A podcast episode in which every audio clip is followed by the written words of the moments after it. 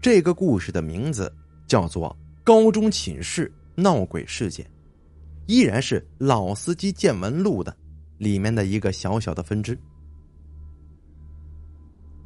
我念的那个高中啊，虽然是教学水平在全市第一，但我们学校食堂的做饭水平，我呸，那绝对是倒数第一呀！这不仅仅是难吃，而且还他妈特别贵呢。我上高中那时候，去学校外面的饭点。这个饭店呢，点一盘这个排骨才十几块钱，然而，在我们学校，这点一盘土豆丝儿都要十多块呢。这贵点也就算了，可是做的还不干净。我们学校规定是必须在食堂吃饭的，禁止学生外出去吃饭，所以我们吃的那是经常跑肚拉稀呀。上厕所这裤子还没退下来呢，那这裤衩啊。虽然我在学校吃了一年多，可是到高二的时候，我还是经常吃的闹肚子，这还没习惯呢。有一天晚上，我又吃坏肚子了，躺在床上就觉得在肚子里边呀翻江倒海的。我们的宿舍呀是男女生混寝，啊混寝，女生女卫生间在二楼，而男卫生间呢则是在一楼。我们的寝室被分配到了二楼，所以我怕一会儿啊来不及去卫生间。所以呢，就打算提前去卫生间里边蹲着。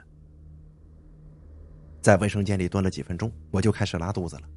我一边偷偷的哎抽着烟，一边诅咒着食堂的厨师。正在这时候，我听见呢，这个卫生间的门被人推开了，好像有人走了进来。我就咳嗽了一声，因为过往学校住住宿舍的人都知道。要是在半夜卫生间突然见到人，会被吓死呀！而且呢，这关于学校卫生间的恐怖故事那是非常的多呀。所以我就故意咳嗽了一声，哎，提示这进来的人，我在这拉屎呢，免得一会儿我发出点什么动静，就把对方给给吓过去了，那就不好了。我们的卫生间呢是分小间的，一共是六个蹲位，里最里面靠窗的那个。被打扫卫生的这个宿舍管理员当做仓库来临时存放这些呃笤帚啊、呃拖布之类的东西，我呢则蹲在第五个坑位，第五个位置。我听到，我听到，我听到之后啊，那个进来的人他坐到了我旁边的位置，可是啊，他并没有发出上厕所的声音。哎，我就有点好奇了，因为这种这个隔断呢。它只是一个隔断，它并不隔音呢。不论对方是大便小便，你放个屁都得有点动静啊。可此时呢，这卫生间里边是静的出奇，我这心里呀有点紧张啊。不过呀，这旁边突然传来了轻轻的叹息声，唉，我这才放下心来。因为要是一点声音都没有，我甚至都会怀疑自己是见鬼了。不过，突然又没动静了，我紧张了大概五六分钟啊，可这隔壁依然是一点动静都没有。于是呢，我就偷偷的抬头看了一眼。我们卫生间的天花板呢是那种会反光的材料，可以看到旁边蹲位里的情况。可是我这一看过去，被吓了一大跳啊！因为隔壁蹲位里啥都没有啊！我知道，那个人应该还没有离开。我们卫生间的隔断呢，都是带一小门的，这门一开就会发出很大的动静跟响声。刚才那个人开门进去的时候，我还听到了开门和上锁的声音呢。可现在门没有被打开，那人呢，却消失不见了。我赶紧整理一下，我就走出那个隔断了。可是旁边的隔断门虚掩着，里边空无一人。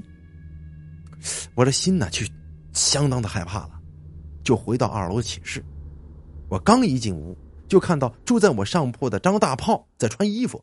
于是我就好奇的问他：“哎，张大炮，你穿衣服干什么？”张大炮看见我从外边进来，也是十分好奇，就对我说：“哎，刚才不是你喊我吗？”让我跟你去上厕所的。一听他这话，我头皮当场就紧了，就对他说了：“喂，你他妈别扯犊子了！我都在卫生间里边蹲了二十多分钟了，我他妈上哪喊你去？啊？可就在这个时候，住在张大炮对头的那个同学，也说呢，听见我喊他了，而且我声音还相当大呢，把他也给吵醒了。这时候我们仨都懵了，因为我们寝室里晚上断电，所以屋里边是漆黑一片，而走廊里有灯，如果开关门进出，这灯光会照进来。可是张大炮明明没看到我出去，却实实在在的。看到我从走廊里进来，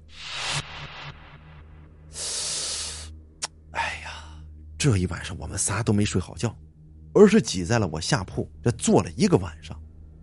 因为太过害怕，没过几天呢，我们仨就从学校的寝室里搬出去住了，而且校外的宿舍是更加的便宜，我们也不用再受到学校食堂的迫害了。不过，关于搬出去的理由，我们仨都没说实话。而是跟同寝室的同学说：“啊，我们呢，呃，是为了晚上能去网吧打游戏，哎，逃课方便呢，哎，不怕宿管了。”同寝室的同学也没怀疑，因为呢，我们学校的寝室管理是非常严格的，晚上你要跑出去上网去，不可能。可是啊，在我们搬走后的一个星期，我们就听说那寝室的同学呀发生怪事了。我们搬走之后，寝室呢不就空出仨床位了吗？不过现在呀，是新生入学期间，所以呢，并没有安排其他学生过来住，所以寝室的其他同学把这三张床堆放杂物，哎，就当成堆放杂物的地方来使用了。连续几天的晚上，大家都能听到我喊张大炮陪我去上厕所的声音，然后呢，还能听到我俩开门出去的动静。可是呀，并没有走廊的光亮从寝室的门照射进来，就证明没开门啊。不过大家都以为是在做梦呢，毕竟他们都知道我们仨已经搬走了。对于这个真实的梦境，他们都没有在意。接连几天，大家都梦到我和张大炮去卫生间的情形，可是大家谁也没有承认，谁也没有认为有啥不对劲的地方，所以。他们都以为只有自己梦到了，而不是其他寝室所有人都梦到了。直到有一天，这天晚上寝室的人都在睡觉，他们又听到了我跟张大炮对话的声音。我呢说道：“哎，张大炮，张大炮，起来，起来，起来，跟我上趟厕所，快，我憋不住了。”张大炮迷迷糊糊的声音就传了过来：“哦哦，呃，行，嗯，等我一下啊。”我我穿衣服。这时候，一个同寝室的同学也不知道是谁梦了，还以为自己依旧是在梦中呢，就迷迷糊糊的说：“呃，张大炮，你俩等我会儿，我也上厕所。”可是他说完，突然想起张大炮跟我都已经早就从寝室搬出去了，于是这一边揉眼睛一边问：“呃，你俩不是都搬走了吗？咋还在这住呢？”当他揉完眼睛看向我跟张大炮床铺的时候，这哪里有我俩的身影啊？床上都堆满了杂物，也根本就躺不下人呐。这同学就吓尿了，就在屋子里呢四处打量。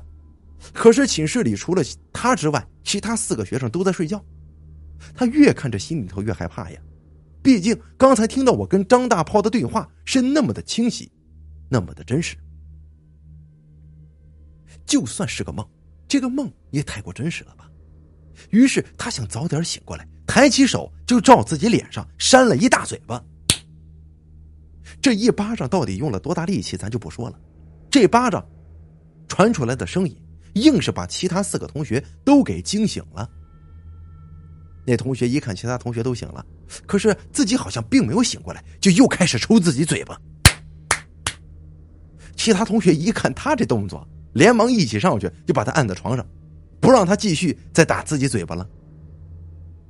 不一会儿，这同学的情绪就稳定下来了。大家问他：“你怎么了？疯了？怎么抽自己嘴巴呢？”他便把听到我跟张大炮对话的事儿，就告诉其他同学了。窗户纸终于捅破了，而这时候大家一交流才知道，原来他们五个人都听到了这样的话。不过他们都认为自己是在做梦，并没有跟其他人说过这事儿。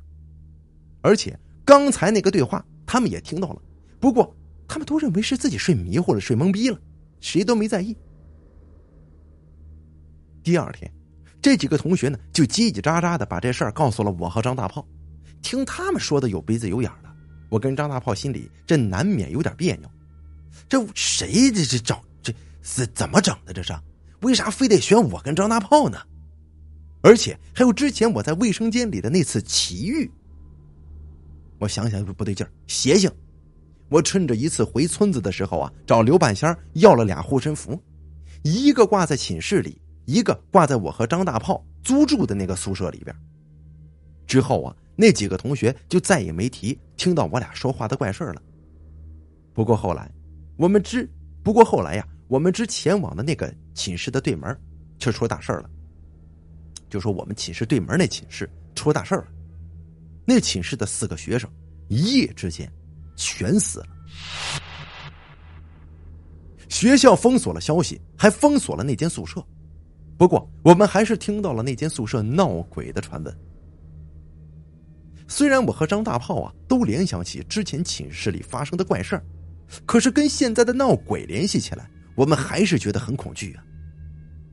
再后来呀，我们专门去找刘半仙了，看看我们呢有没有被这不干净的东西给缠上呀。不过，这就是以后的故事了，咱们一会儿就会讲到。